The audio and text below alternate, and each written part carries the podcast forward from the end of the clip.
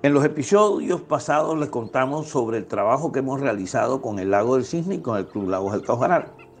Y estamos muy orgullosos de eso, pero lejos de ser los únicos trabajos que hemos realizado.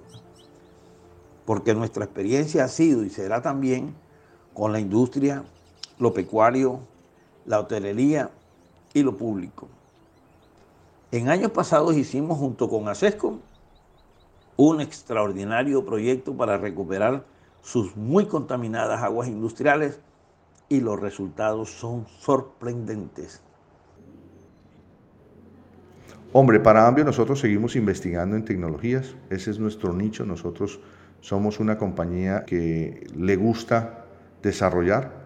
Indudablemente vamos a seguir en el mercado de las aguas municipales, creemos que tenemos mucho por aportar y adicionalmente estamos eh, desarrollando tecnología para aguas industriales de alta complejidad, como en el caso de ACESCO, donde logramos un éxito rotundo y estamos metiéndonos en otros nichos de mercado especializados donde, donde hacerlo no es fácil.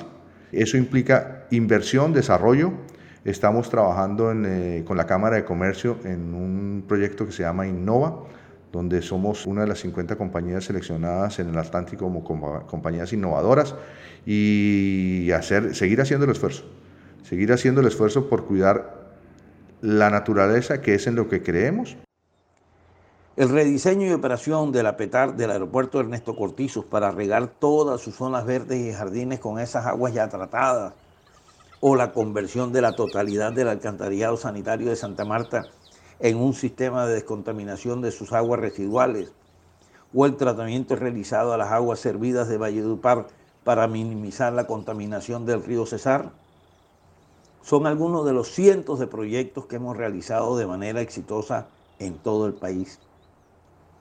Ahora estamos proyectando soluciones en varios frentes para poder recuperar y proteger importantes cuerpos de agua del Caribe y del país.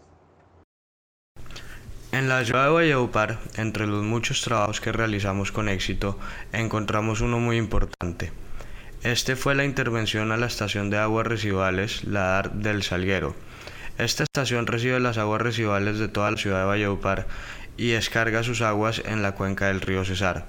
Ambio Colombia intervino esta estación con gran positivismo y con grandes resultados ya que se logró llevar la caracterización de agua al nivel óptimo.